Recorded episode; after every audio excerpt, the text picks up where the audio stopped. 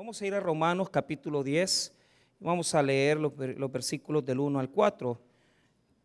Romanos capítulo 10, versículo 1 al 4. Vamos a, vamos a estar estudiando este capítulo que nos habla de Israel. Aún estamos hablando de Israel, pero ya en una connotación presente. El capítulo 11 nos va a hablar del futuro de Israel. Eh, era necesario que Pablo se tomara un tiempo para explicarnos acerca de cómo Dios ha tratado al remanente de Israel y cómo Dios ha dado salvación a los gentiles. Entonces, vamos a leer los, versículos 1 al 4, 10 eh, del 1 al 4. Comenzamos un nuevo capítulo. La palabra de Dios dice así, hermanos, ciertamente el anhelo de mi corazón y mi oración a Dios por Israel es para salvación, porque yo les doy testimonio de que tienen celo de Dios, pero no conforme a ciencia, porque ignorando la justicia de Dios y procurando establecer la suya propia, no se han sujetado a la justicia de Dios, porque el fin de la ley es Cristo para justicia a todo aquel que cree. Vamos a orar. Padre, te pedimos, Señor, que puedas bendecir tu palabra. Oramos para que puedas hablar a nuestros corazones, que podamos, bendito Señor, explicar cada uno de estos versículos de la manera que a ti te agrada. Oramos para que el Espíritu Santo nos ministre, nos ayude a entender, nos ayude a fortalecernos en el nombre de Jesús. Amén y amén. Pueden tomar asiento. ¿Sienten muy frío? ¿Sienten que les baje, le baje un poquito el aire? Sí, está bien. No, y es que no está haciendo calor, pues, o sea, estamos en pruebas todavía. Pero yo creo que para los días miércoles y jueves va a bastar solamente dos aires. Entonces, Ahí estamos. Muy bien. Eh, ¿Cuál es el tema del día de hoy? Vamos a hablar acerca de estas cuestiones, de la justicia que es por la fe. Ese es el título del mensaje, la justicia que es por la fe. Muy bien. Eh, Pablo ha terminado el capítulo 9 a dándonos una exhortación acerca de cómo se presenta esa condición de Israel. Eh, ¿Cómo ha quedado Israel en el hecho de que han rechazado a Jesús? Y esto lo digo con el respeto, lo digo también con el conocimiento de causa, que a Israel, eh, a Israel le ha pasado muchas veces, digamos, esa condición de persecución, porque hay una cantidad de gente en el mundo que odia a Israel por el simple y sencillo eh, hecho de que han tomado como justificación que fueron los judíos los que asesinaron a Jesús. Pero, pero quiero decirles, hermano, que eso realmente es, un dato equivocado, porque realmente nosotros, eso se llama antisemitismo, es decir, el hecho de rechazar, de, digamos, de de tener un rechazo para con el pueblo por el simple y sencillo hecho de ser israelitas, es decir, que mataron a Jesús, que no nos parecen porque ellos tal vez tienen mucho poder en el mundo, pues eso son otras cosas. Pero la pregunta que Pablo eh, nos hizo en el capítulo 9 con respecto a cómo están los judíos, es decir, ha fallado la promesa de Dios porque si Dios le prometió a Abraham tener, ¿verdad?, esa descendencia, ¿verdad? Como las estrellas y como la arena del mar.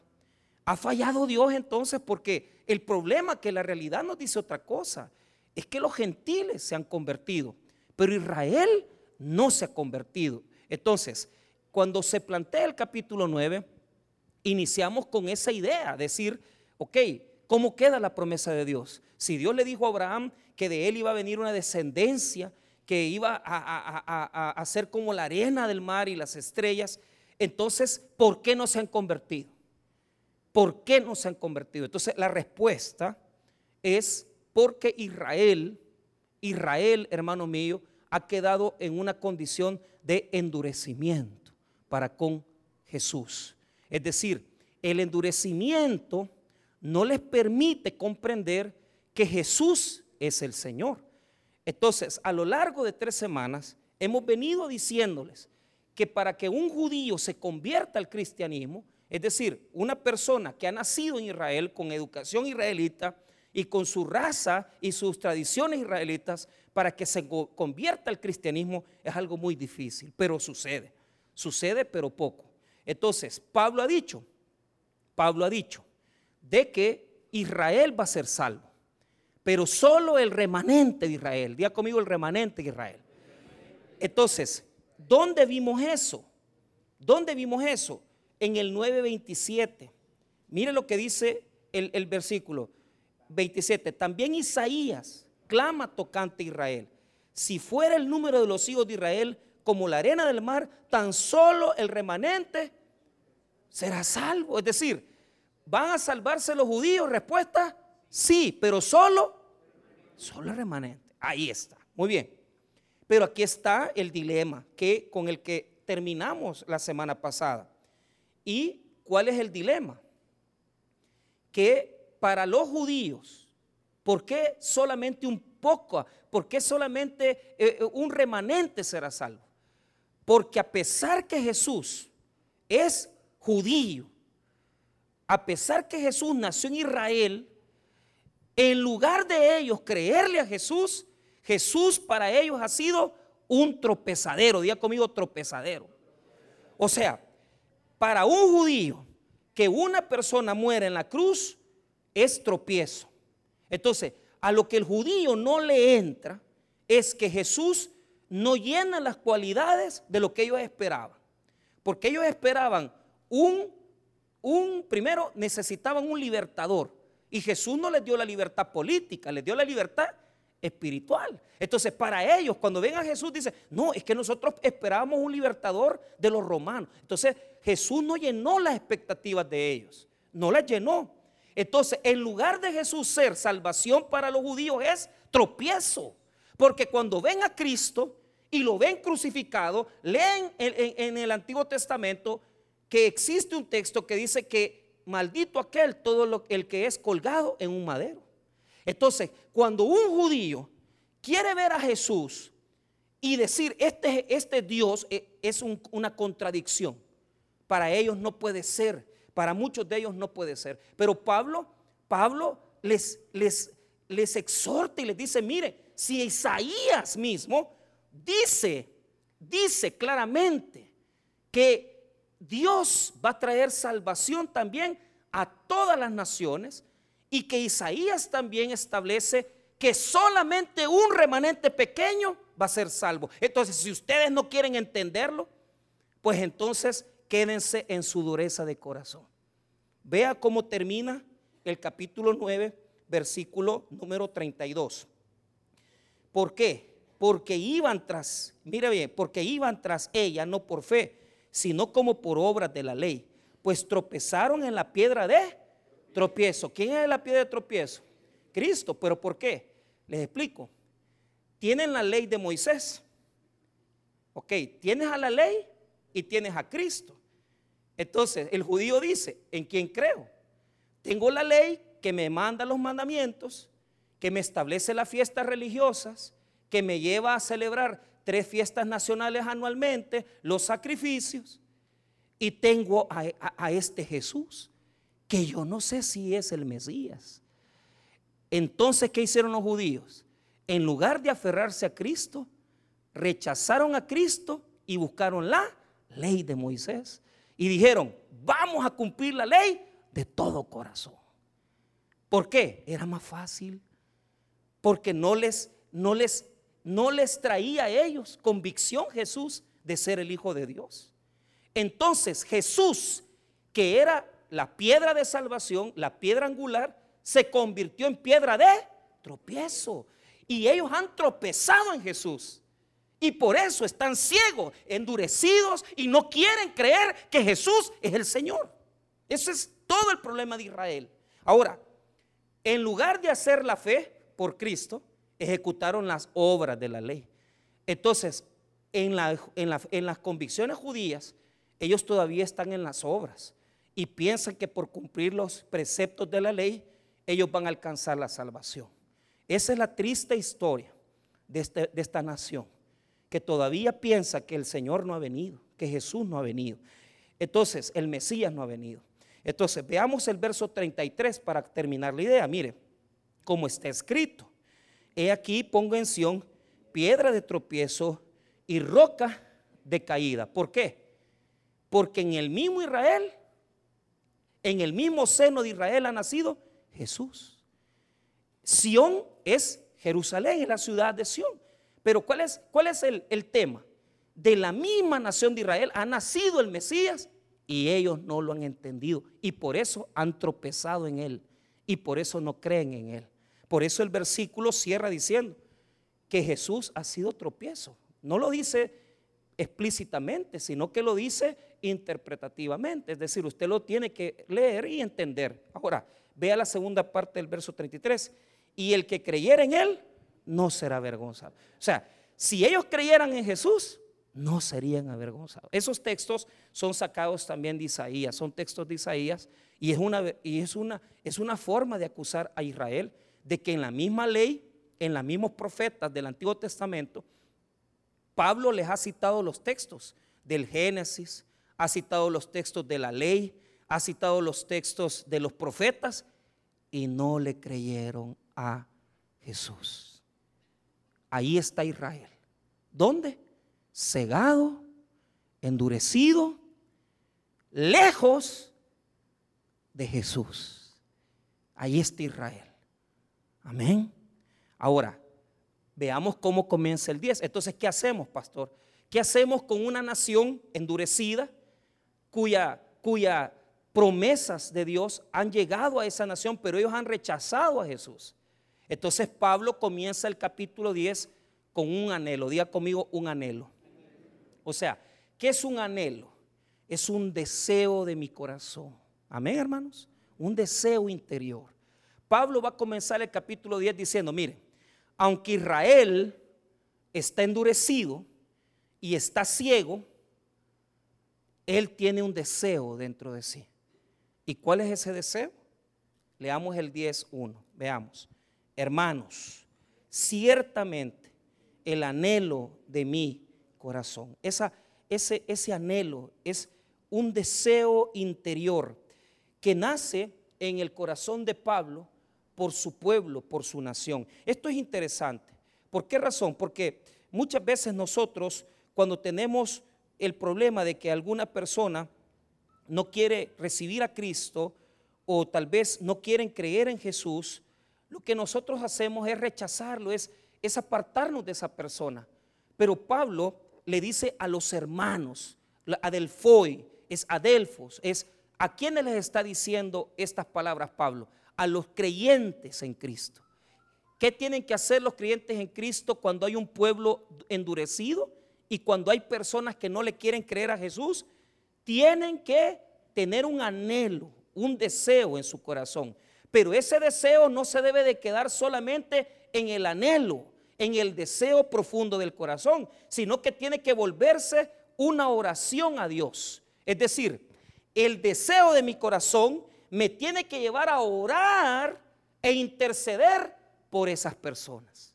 Mire lo que dice Pablo después de este, este texto. Hermanos, ciertamente el anhelo de mi corazón y mi oración a Dios por Israel. Es interesante, ¿por qué? Porque Fíjese que en el texto griego, primero dice por ellos, dice, no dice Israel, sino que por ellos. Pero las traducciones lo que hacen es que porque quieren enfatizar que es por Israel, entonces le ponen por, por, Israel, ¿verdad? Pero dice, en el griego dice por ellos. Le voy a leer solamente el texto de la Biblia Jerusalén. Escuche, hermanos, el anhelo de mi corazón y mi oración a Dios en favor de ellos es que se salven. Entonces Pablo afirma que el deseo de él no es algo negativo por Israel, sino que lo que él quiere es que ellos se salven. Pero ojo, cuando usted desea algo, no lo puede dejar solo en su corazón, lo tiene que expresar ante la presencia de Dios en una oración ferviente, en una oración sincera, en una oración que lo lleve a usted poner en las manos de Dios a esas personas. La palabra eudoquía es, una, es un deseo interior, un deleite, un propósito que tal vez usted tiene en su corazón. ¿no les ha pasado que usted tiene muchos anhelos, muchos deseos? Y fíjese que preparando el mensaje yo decía, de verdad, Señor, que yo he estado orando, yo estaba solo repitiendo esto, pero todavía no te he presentado esto en oración. Y ahorita que estaba antes de venir al culto, yo estaba orando por esos dos problemas que yo tengo ahorita. Y decía, Señor, te los pongo en tus manos, te los pongo en, tus manos. Estaba, orando por, por el hermano Ramón Navarrete, que también está enfermo. Estaba orando por el profesor Elías también, que acaba de ser operado. Entonces, yo digo, o sea, muchas veces los anhelos no se los presentamos a Dios. Pero si hay algo que debemos de presentar es la oración por los que no son salvos. Mire, pastor, es que, es que fíjese que, que mis parientes, mis hermanos, pues sí, ¿por qué no ora por ellos? Pues, ¿por qué no los lleva en oración diciendo, Señor, verdad? Yo sé que ellos ya rechazaron, yo sé que ellos ya los invitamos muchas veces, pero no hay que dejar de orar. Mire, sabe que cuando yo se los digo porque he pertenecido al tabernáculo por tantos años, por más de 26 años. Entonces, cuando yo llegué al tabernáculo, el pastor fundador decía, ¿en qué radica el éxito del tabernáculo? ¿Verdad? Y él, él ponía varios factores, pero dos principales. Y, se los explico qué. Y los hemos perdido. Los dos factores. La primera razón es el amor por las almas. O sea, somos iglesias evangelizadoras. O sea, un taber que no gane alma, no anda en nada. O sea, mejor lo que debería de hacer es ponerle tabernáculo adventista o no sé qué, póngale cualquier volado. Pero, pero, pero, ¿cuál es el problema? No es taber. Porque el amor por las almas, el pastor lo captó, él, él llegó a la iglesia de, a la iglesia, a la primera iglesia bautista de Hammond, Indiana. Él ya tenía, eh, eh, él estaba posteriando el taber central cuando todavía era pequeño, ¿verdad? Y él hizo un viaje a, Indiana y fue a la iglesia, a la primera iglesia bautista de Hammond, Indiana, donde pastoreaba el pastor Jack Hiles. Entonces, en esa iglesia, el pastor captó el ADN de esa iglesia. Fíjese que usted, cuando, si usted está recién viniendo a nuestra congregación, porque tal vez usted ha cambiado su membresía, usted tiene que captar el ADN de la iglesia. ¿Y, y cómo se capta el ADN? Fíjese lo que nosotros practicamos, lo que nosotros hacemos. Entonces, cuando llegó a Hammond, Indiana, el pastor fundador recibió un curso de ganar almas, porque en Hammond, Indiana, habían dos cosas que habían hecho crecer a la iglesia. Los buses, porque era una iglesia que tenía, hermanos, cientos de buses. Y iban a traer, hermanos, a niños en la escuela dominical todos los domingos, niños y adultos. La iglesia era tremenda. Y segundo, que hacían evangelismo cara a cara. Le digo, le hago una pregunta. ¿Sí o no nosotros hemos dejado de, pertenecer a los ministerios de, evangelismo? ¿Y, cuántos aquí? Yo les digo de, todo corazón, nunca tal vez usted ha tenido la oportunidad de llevar el evangelismo, tal vez de participar en el evangelismo. Ese es parte de nuestro ADN. Pero ¿cuál es el tema? No solamente, óigame bien, no solamente es, hermano, orar sino que también ir.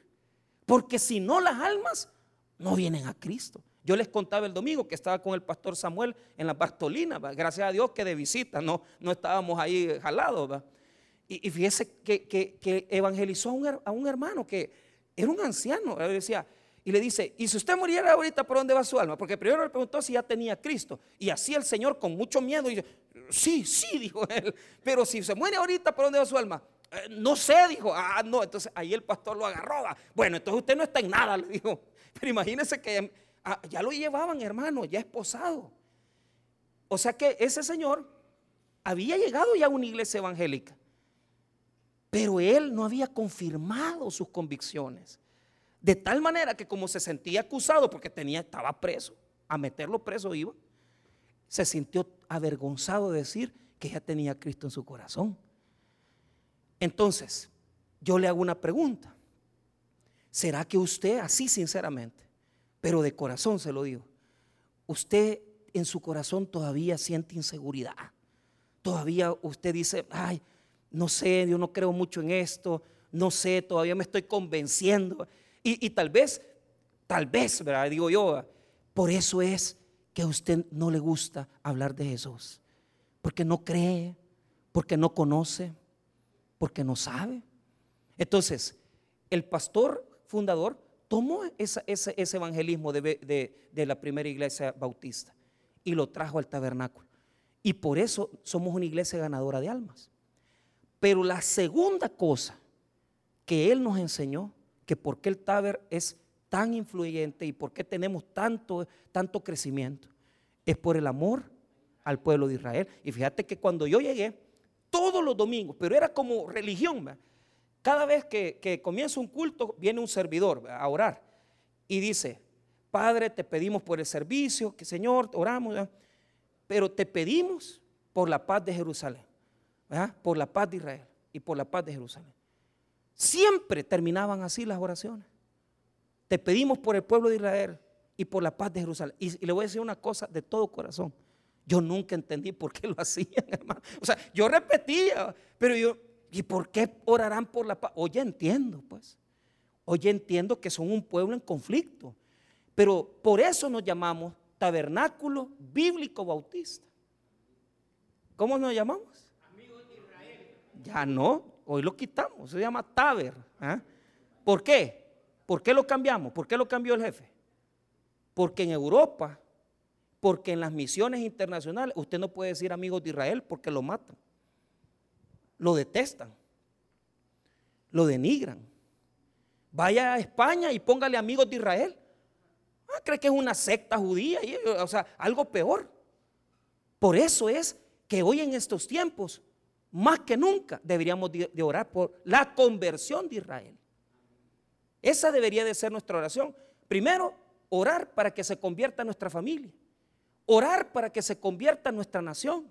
Y orar por Israel debería de ser algo que deberíamos de llevar en nuestros corazones. Por eso, hermano, por eso Pablo oraba. ¿Cuál era el anhelo del corazón de Pablo? La salvación de quién? De Israel. O sea, deberíamos de orar por la salvación de Israel. Deberíamos de orar porque se convirtieran al Evangelio. Deberíamos de orar por más misioneros, por más gente que vaya al exterior a predicar la palabra. ¿Qué debemos de hacer cuando hay una persona endurecida de corazón? Ore por él.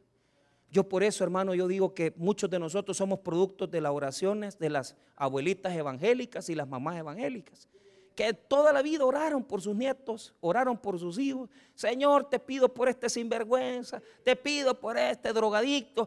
Y ahí están ya sentados. ¿ah? O sea, ahí están, ya ex drogos, Pero usted sabe que los marihuaneros convertidos tienen más fuerza que los que no se han convertido.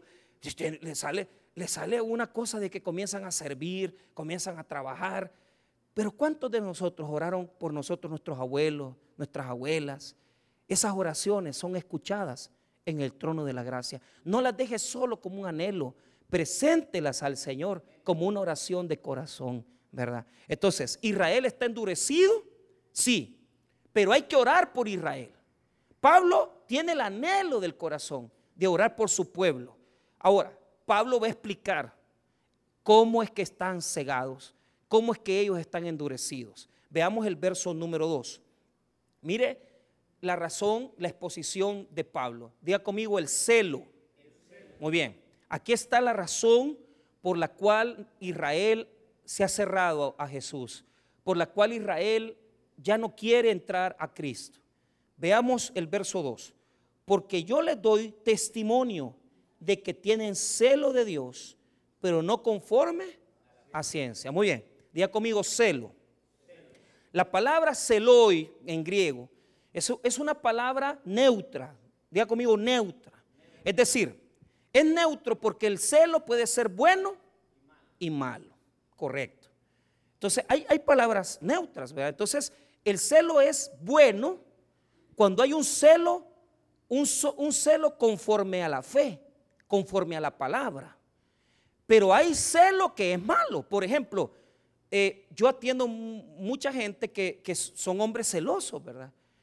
Y, vaya, pasó hace esta semana bien dramático porque el Señor mató, o sea, dice, dice la noticia, muere un señor, eh, solo dice, esposo mata a su esposa de, eh, en tal lugar y asesina a sus dos hijos. Entonces, usted ve la noticia y usted dice, ¿Qué, qué, qué, ¿verdad? ¿Qué noticia más fuerte? Pero cuando usted escribe, usted lee la noticia y se da cuenta que fue en gotera y dice que el señor tenía 65 años y la muchacha con la que estaba tenía 30. Por eso la mató. ¿Ah? Es que un hombre celoso, usted no sabe las locuras que puede hacer. Aquí hay un montón de hombres celosos. ¿Ah? Celotipia. Que no sean celosos. Ahí dejan a la mujer. Ahí déjenla. Porque yo me acuerdo este, este muchacho, yo, yo, yo la verdad que me entristece porque decía, pastor, es que mi señora vio a fulano, vio a Mengano y le decía, no la desesperes, Alex, no la desesperes. Que mire aquí, claro, la, señora ni, me dejaba hablar con ella, porque si yo hablaba con ella, la señora iba a contar todas las cosas que él decía y hacía. Y cabal, yo ya estaba, yo ya sabía que algo iba a pasar, porque le encerraba con llave, hermano, en la casa.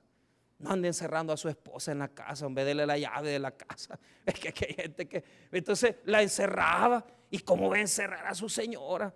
Y mire, un día llegó del trabajo, trabajaba en Deuce llegó de trabajar, ya no la halló. Se había llevado todo, solo le dejó los hijos, se llevó todo y se fue para Estados Unidos. Ya tenía todo planificado la señora, por los celos enfermizos. Entonces hay celos que son positivos, pero hay celos que son negativos.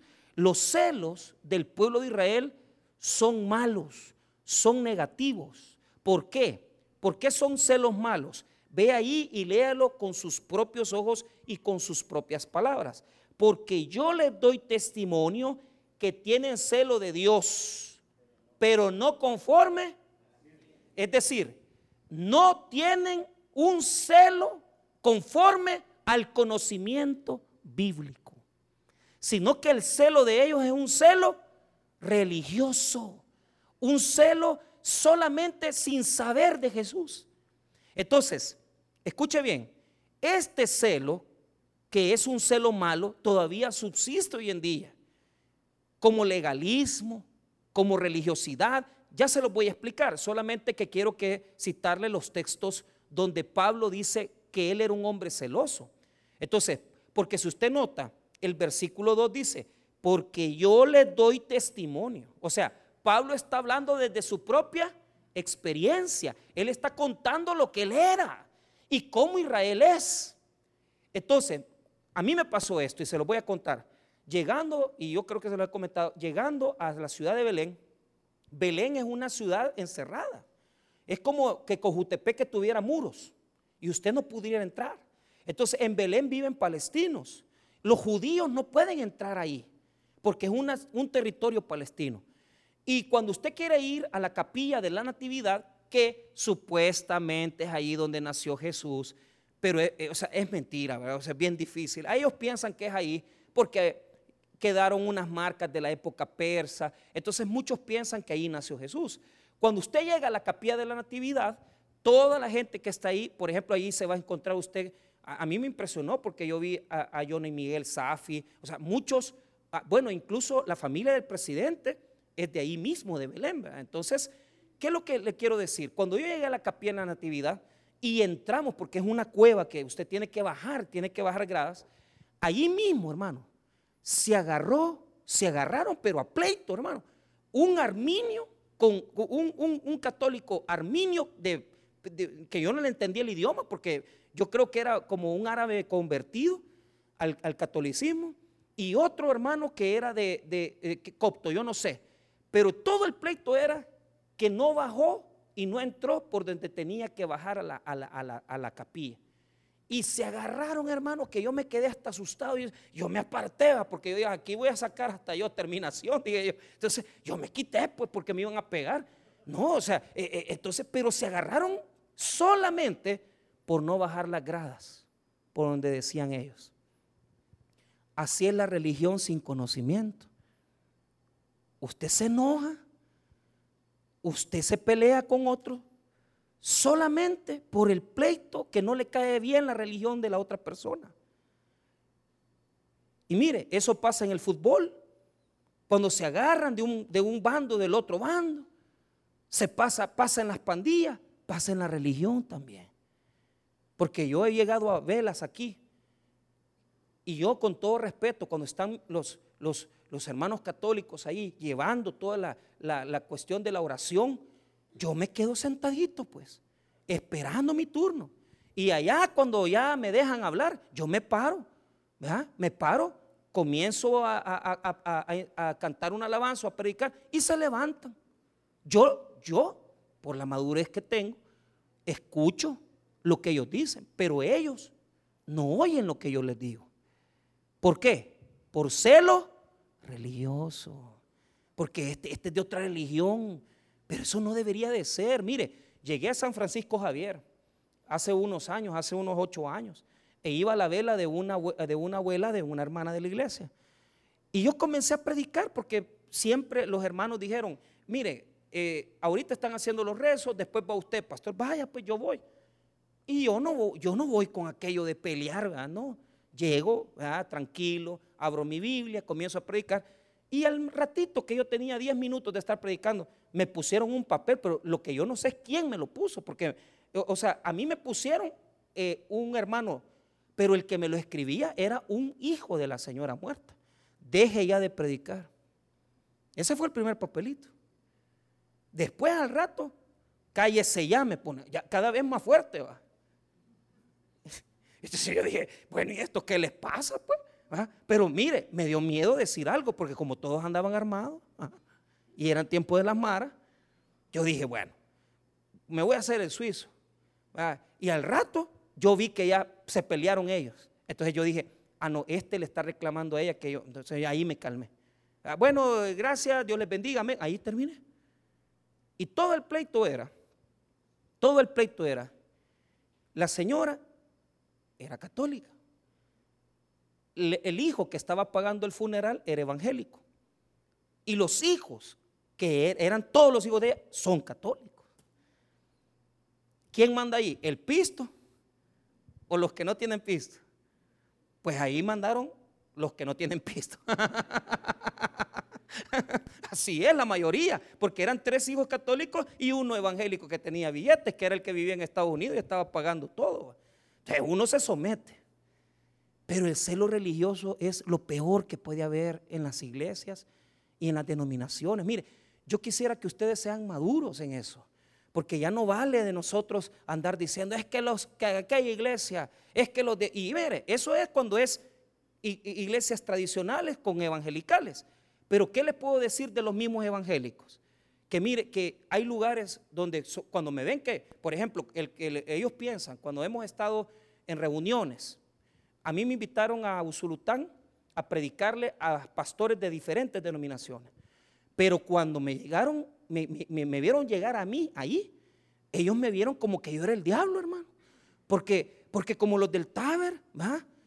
Ellos tienen la mente, ¿va? Que, que nosotros no ayunamos mucho, eh, no oramos mucho y que mujeriamos. me agachó revira contra, hermano. Yo me quité, ¿por qué? Cuando comencé a predicarles en su idioma, hermano, porque comencé a gritarle como pentecostal a la gente. Aleluya, decían aleluya, hasta se tiraban ahí esperando que yo llevara aceite, pues no le llevé nada. Entonces, entonces la gente dice, no, este es de nosotros, no, no soy, no soy. Pero ¿cuál es el punto? ¿Cuál es el punto? ven, nos ven con desprecio las otras denominaciones. Porque muchas veces dicen que el Taber es muy liberal, es que el Taber aquí. No, lo que pasa es que está ese, ese, ese, esa religiosidad y celo religioso ciego, que es falta de conocimiento y madurez. Cierro con este ejemplo y ya les voy a dar los textos. Cuando yo entré al tabernáculo, salí de la iglesia tradicional, y llegué a la iglesia evangélica. Y como yo, los bautistas, yo solo he conocido una iglesia. Entonces, en las épocas antiguas, los bautistas, número uno, no aplaudían, no bailaban pegados. Entonces, no aplaudían, no se permitía baterías, mucho menos, hermano, levantar las manos o que usted se le ocurriera gritar amén. Porque las iglesias bautistas siempre han sido conservadoras, no aplaudimos. eso es hipocresía, hermano, sinceramente, ¿va? porque, mire, sabe que yo era así bien religioso. Entonces, el pastor fundador eh, decía, es que nosotros los bautistas no aplaudimos. Mire, le voy a decir algo, hasta muy, le voy a decir hasta quizás unos 20 años en el tabernáculo no se aplaudía. No se aplaudía ni por las alabanzas ni en la predicación, porque bautistas, hermano. Entonces a mí se me había pegado que yo era bautista de hueso colorado, bautista de hueso, yo soy bautista de hueso colorado. Entonces cuando ya estábamos en los cultos, el pastor Junior puso una ley. La ley era que teníamos que congregarnos en el culto de las 9 de la mañana. Y cabal, ahí estábamos todos los empleados. Pero a mí, como yo era rebelde, necio, entonces cuando ya estaba en la hora de la alabanza, yo no aplaudía en las alabanzas. Yo no levantaba las manos, mucho menos, hermano, que en la alabanza yo iba a estar ahí, alabaré, alabaré. Y fíjense que el pastor Junior siempre me veía. Y decía, mm", decía así. Entonces, y cuando estábamos en las reuniones, decía, este Mike decía, este Mike es un gran rebelde, no le gusta aplaudir, no le gusta acá. Entonces yo me llevaba de que yo era un gran religioso. Ah, ¿Sabe cómo se me quitó esa hipocresía? Se me quitó cuando comencé a sufrir un montón de problemas en mi vida. Porque a través de los procesos de dolor, uno entiende, hermano, que aplaudir es una expresión de alabar a Dios. Levantar las manos es alabar a Dios. Si usted quiere decir amén, alabe a Dios. Es que mire, cada uno va a experimentar su fe de formas diferentes. Lo peor de todo es que cuando ya tenía tres años de estar en Usulután, invité a un pastor americano de la primera iglesia bautista y de la Convención del Sur. Y cuando llegó el pastor, mire hermano, si ese pastor, yo, yo, ya tenía sus 68 años, se bajaba del púlpito, abrazaba a la gente, levantaba, decía amén. Ah, no, dije yo, pues los bautistas que yo conocí no son igual que esto, son diferentes. Ahí se me quitó, ahí se me quitó. Porque muchas veces creemos que los pentecostales es aplaudir, que los pentecostales es decir amén. Eso no es ser pentecostal, eso no es ser bautista. Eso muchas veces son expresiones de fe y usted tiene que respetar. Nosotros no practicamos las lenguas, pero ya han hecho eso, que de repente se han levantado. ¿Y qué hago yo cuando alguien se habla, comienza a hablar en lengua? Yo sigo predicando o simplemente termino, ahí me bajo, pero yo los dejo. ¿Por qué? Yo he conocido otros pastores que rápido les dicen, vaya vos, deja de estar. Ese no es mi estilo, no, no, no me nace. Pero incluso cuando hay niños en el púlpito, a mí me enseñaron que cuando yo tengo que eh, predicar la palabra, yo tengo que estar fijo predicando la palabra. Entonces, a mí nada me costaría, saca ese niño, pero no siento que vaya conmigo. E, eso lo hacía mi jefe, mi, pastor, pero él tenía una autoridad distinta, yo no soy igual que él. Y yo creo que en cada iglesia hay un mover de Dios, que usted tiene que también entenderlo.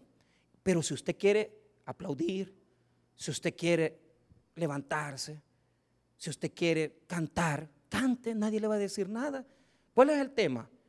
Hoy en día, venir y decir, aquí somos una iglesia de hueso colorado, ¿ah? hueso duro colorado bautista, y no aplaudimos, pero tenemos amante, entonces ahí está mal, Porque, porque, porque, no es así, pues. ¿eh? Yo creo que a nadie le queda bien, ¿eh? ni a la misión centroamericana, ni a las asambleas de Dios, ni a ninguna iglesia. Porque con la religiosidad hipócrita queremos tapar la verdadera, la verdadera perdición que puede haber en una congregación. Yo les podría decir, no seamos hipócritas y no tengamos un celo equivocado. Es que el pastor ha permitido la batería. Mire, fíjese que la batería se la llevaron una noche porque el dueño la vino a traer y a los dos días apareció eso usted. Sí, como que él solo camina.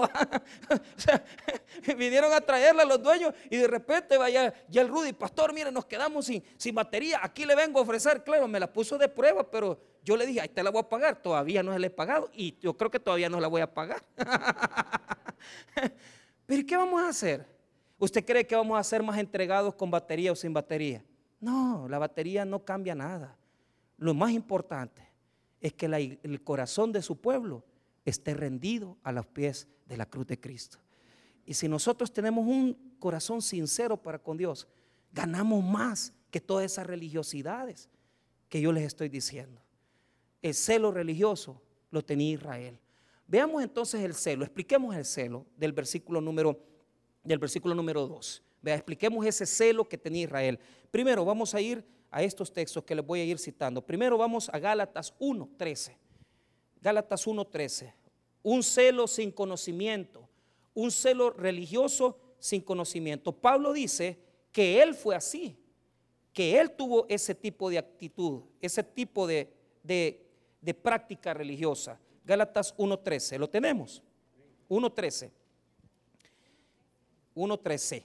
Porque ya habéis oído acerca de mi conducta en otro tiempo, en el judaísmo. Mire bien, que perseguía sobremanera la iglesia de Dios y la asolaba. Mire, cuando usted no tiene conocimiento, usted va a creer que solo usted tiene la razón.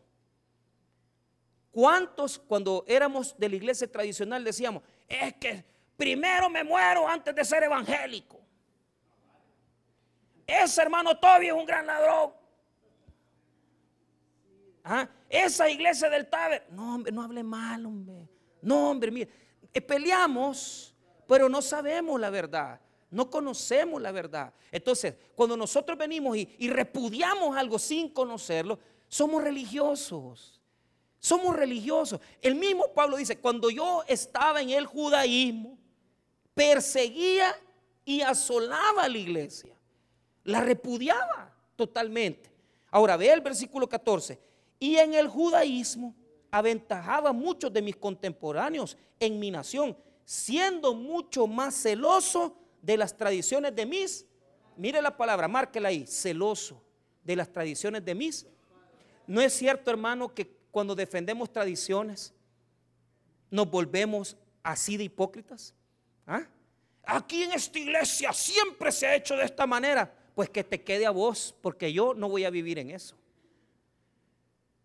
O sea, defender tradiciones en lugar de defender la palabra es lo peor que puede hacer una iglesia. Y mucha gente dice, es que a mí me hicieron nacer en esta religión y crecí en esta religión. Y usted les pregunta, ¿y por qué crees en esa religión? No saben. ¿Cuándo se fundó esa religión? No saben. ¿Y por qué crees en eso? No saben. ¿Por qué? Son fanáticos religiosos. El fanático no sabe por qué sigue a alguien. Simplemente lo sigue. Y podemos caer en esa condición nosotros, de ser solamente personas que siguen cosas sin saber nada. ¿Por qué? Porque así es el celo religioso. Ignora toda la verdad, pero repudia a los otros sin saber la verdad de ellos. Por ejemplo, una persona, fíjese, le voy a contar, a mí me daba su diezmo directamente. Y lo digo con todo conocimiento de causa, o sea, porque a mí me los entregaba, ¿verdad? Eh, un hermano de la iglesia adventista. ¿Y sabe por qué era su pila? Mire, pastor, me dice, fíjese que yo en la iglesia yo veo que solo peleando por pisto pasan y que solo aquí, pero yo veo que ustedes ahí en el taber, ustedes trabajan y Mire, todos los meses su diezmo me lo daba a mí directamente, no se lo entregaba a su iglesia. Pero ¿cuál era el tema? Cuando yo me ponía a discutir con él, a platicar, hablábamos de los eventos del fin, del rapto de la iglesia, hablábamos de todo. Pero, pero ¿cuál era el punto?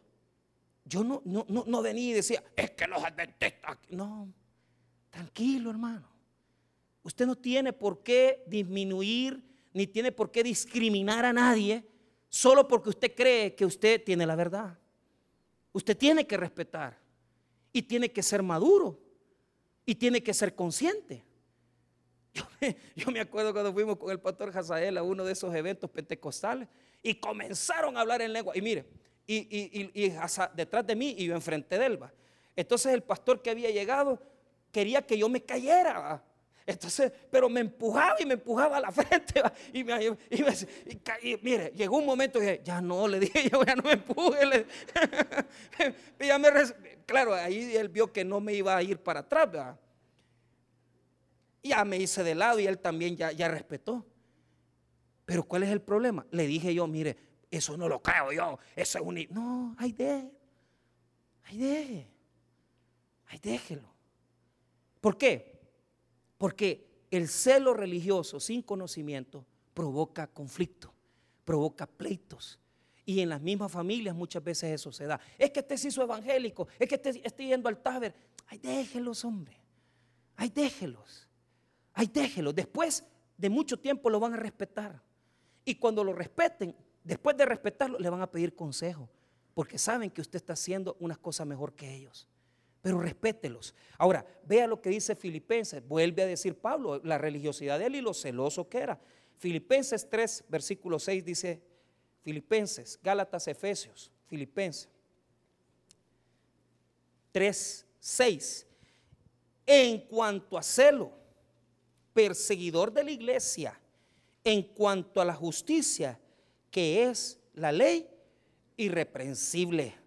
Pero cuantas cosas eran para mi ganancia, las he estimado como pérdida por amor de Cristo. Note eso, note lo que dice en cuanto a celo, perseguidor de la iglesia en cuanto a la justicia que es de la ley, irreprensible. Entonces, por ejemplo, mañana yo tengo un almuerzo con varios hermanos. Van a estar hermanos de la iglesia Elín, hermanos de la iglesia luterana, hermanos de la iglesia Asamblea de Dios, hermanos de la iglesia de Dios, y yo represento al Taber. Ah, ah. Entonces, ¿saben quién va a llevar la oración? El Taber. ¿Sabe por qué? porque nosotros oramos cortito. Y como tienen hambre, Padre, en el nombre de Jesús, bendecimos totalmente. Amén. A comer. Si deja el pentecostal, oh Señor, en el nombre de tu Hijo amado, y comienzan y no terminan. Apúrate, papá, que vamos a comer. Imagínense, dejamos a los luteranos orar. Oh, sacrantísimo Señor, oramos porque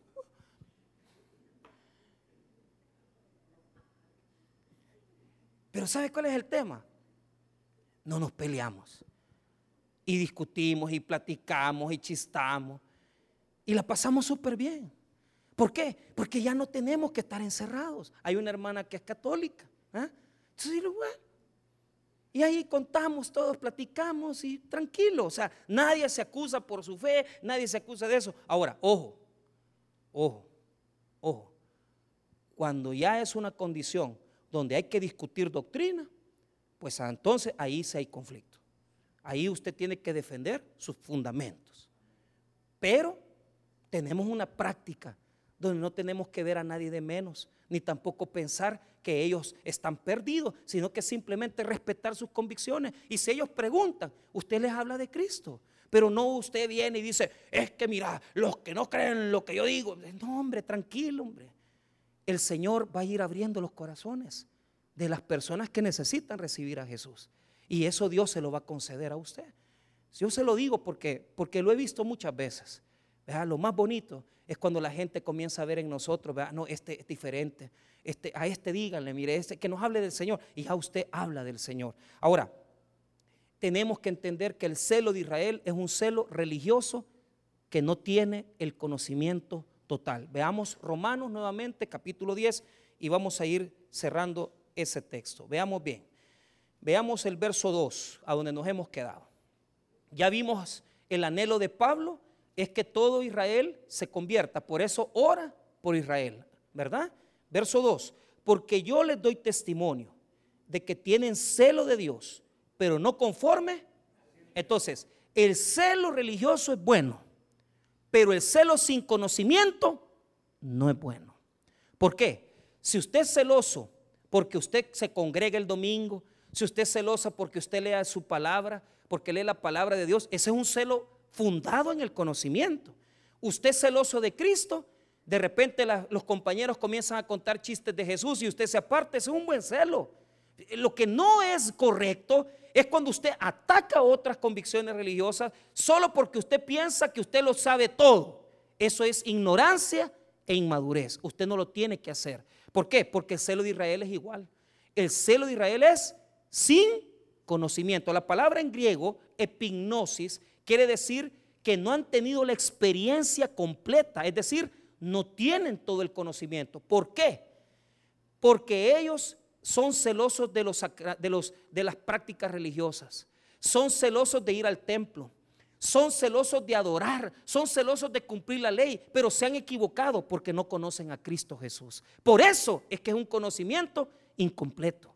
Por eso es que no tienen todo el conocimiento. Si ellos creyeran en Jesús, ellos pudieran decir que tienen todo el conocimiento total, que tienen el conocimiento de la verdad, pero no lo tienen porque no creen en Cristo Jesús.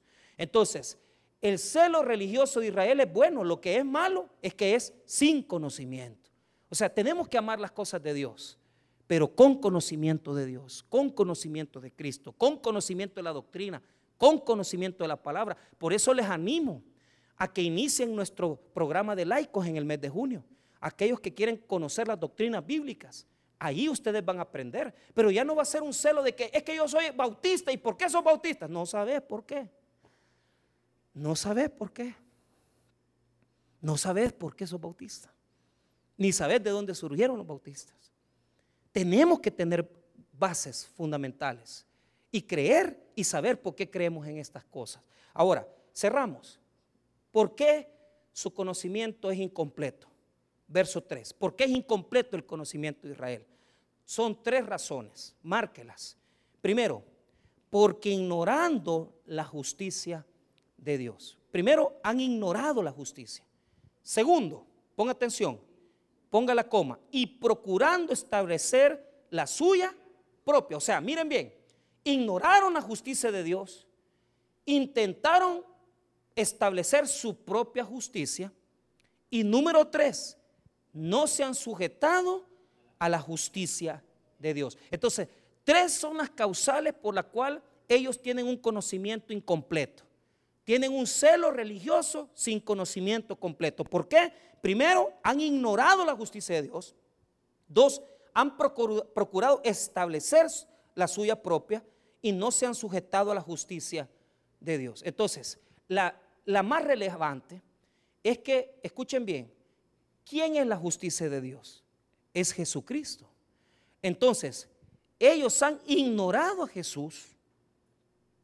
Ellos han establecido su propia justicia. ¿Cuál es la justicia de Israel? Las obras, diga conmigo las obras.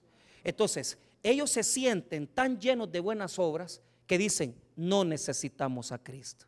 Entonces, cuando una persona considera que hace todas las obras de la ley, se llena de orgullo y rechaza la salvación del Señor. Porque él piensa o ella piensa que como es bueno, que como no le roba a nadie, que como nunca peca, que como nunca hace las cosas malas, no necesita de Cristo. El problema es que no pueden tener la justicia de Dios, porque para tener la justicia de Dios tienen que reconocer que son pecadores y reconocer que su miseria necesita llevarse a Cristo. Cuando una persona reconoce que no puede salvarse por sus propios medios, encuentra la justicia de Dios y reconoce a Cristo como Salvador. Entonces, Israel tiene un conocimiento que no es pleno, no es completo, porque no han querido reconocer a Jesucristo. Ahora, ¿qué es lo que hicieron ellos? Les dieron la ley y dijeron, así nos vamos a salvar. Vamos a cumplir los mandamientos y de esta manera vamos a ser salvos. Pero no entendieron que la ley nos lleva a Cristo. Diga conmigo, la ley nos lleva a Cristo. Mire, la ley es tan bonita que nos, esto lo he explicado, que nos dice, no matarás, no robarás, no codiciarás a la mujer de tu prójimo. Entonces, cuando usted ve eso y usted sabe que no lo puede cumplir, entonces la ley se vuelve, se vuelve un ayo, diga conmigo un ayo. ¿Qué es un ayo? Un ayo es un sirviente que nos toma de la manita y lleva a los niños a la escuela y le dice al niño, vení, te voy a llevar a la escuela para que aprendas la verdad.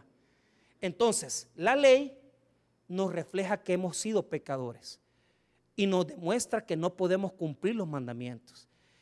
Y la ley nos toma de la mano y nos lleva a Cristo para reconocer que solo Cristo puede salvar nuestras almas.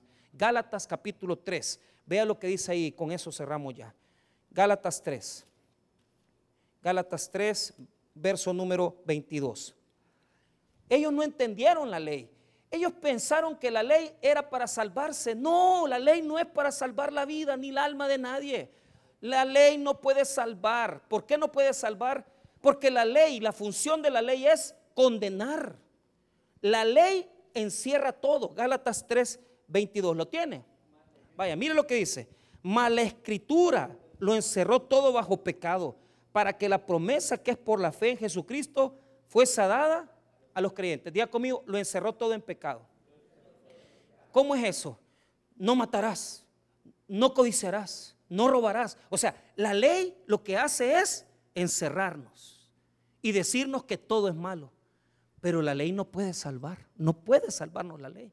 Entonces, cuando nos damos cuenta que no podemos cumplir los mandamientos, entonces nos humillamos ante Dios y reconocemos que necesitamos a Cristo. Veamos el versículo número 23. Pero antes que viniese la fe, estábamos confinados bajo la ley, encerrados para que aquella fe que iba a ser revelada. De manera que la ley ha sido nuestro ayo para llevarnos a Cristo. Esa palabra ayo, pedagogos, no es maestro en griego. Eso lo quiero aclarar, no es maestro, es el esclavo sirviente de la casa que llevaba al niño a la escuela. Ese es el verdadero significado de, este, de esta palabra en griego. ¿Por qué? Porque el pedagogos era el que cuidaba, lo velaba por él, pero lo cuidaba, es decir, lo llevaba al verdadero conocimiento. Mire, hay personas que todavía no están en el verdadero conocimiento de Cristo y que todavía viven en la ley y viven por las obras. Hay que reconocer que la ley nos toma de la mano y nos lleva al conocimiento de Jesús total y pleno. ¿Por qué? Cuando nos damos cuenta que no podemos cumplir los mandamientos, entonces nos fijamos y ponemos la mirada en Jesús y nos damos cuenta que solo Él puede salvar. Pero para llegar ahí, usted tiene que reconocerlo, hermano, arrepentirse. Pero ¿qué implica eso? Un quebrantamiento en la vida del hombre. Note lo que dice el 24 al final. A fin de que fuésemos justificados por la fe. O sea, solo la ley, la función de la ley es encerrar todo en pecado para darnos cuenta que no la podemos cumplir y ir a Cristo Jesús. La ley es el sirviente que nos lleva a Jesús al conocimiento pleno, del conocimiento total de Jesucristo. Por eso Pablo dice que el conocimiento del judío es incompleto, porque la ley ellos la interpretaron para vivirla y cumplirla, pero no la interpretaron para ser llevados a Cristo. Y cerramos, vea lo que dice Romanos 10 para cerrar. Romanos 10, verso número, número 3. Nuevamente, vamos a repetir esos tres puntos del por qué el conocimiento de Israel es incompleto. Romanos 10.3.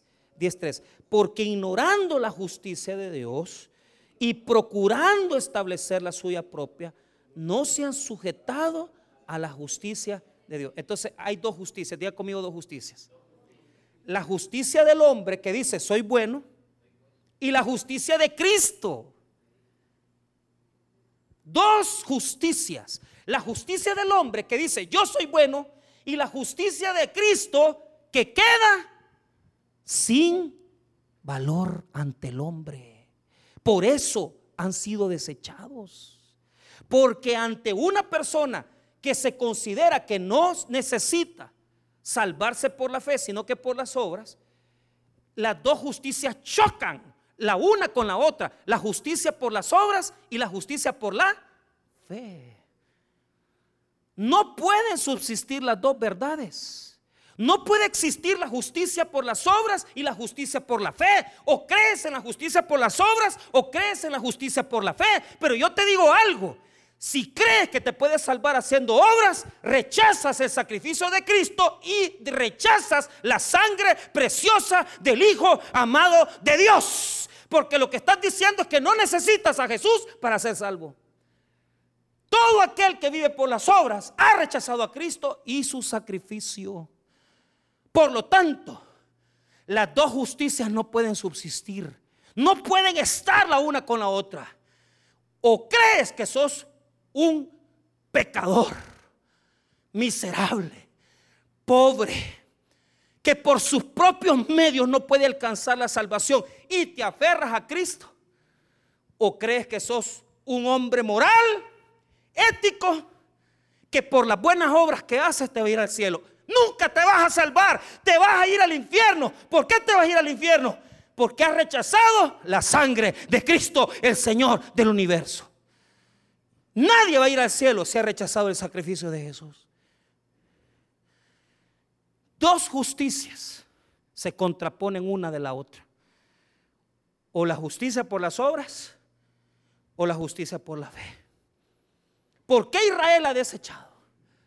Porque ha creído en la justicia por las obras. Pero igual están todos aquellos que no creen que se van a condenar porque se creen que son buenos, que son religiosos, que cumplen las cosas morales, porque van en Semana Santa, porque ayudan en tal iglesia. Todo eso no te va a salvar. Solamente reconocer que eres pecador y que tú no puedes salvarte por ti mismo porque necesitas la justicia de uno más grande que la justicia de aquel que vino a encarnarse en este mundo para morir por nuestros pecados. Jesús el Señor, Jesús el Hijo de Dios. El único la única justicia que vale es la de Cristo.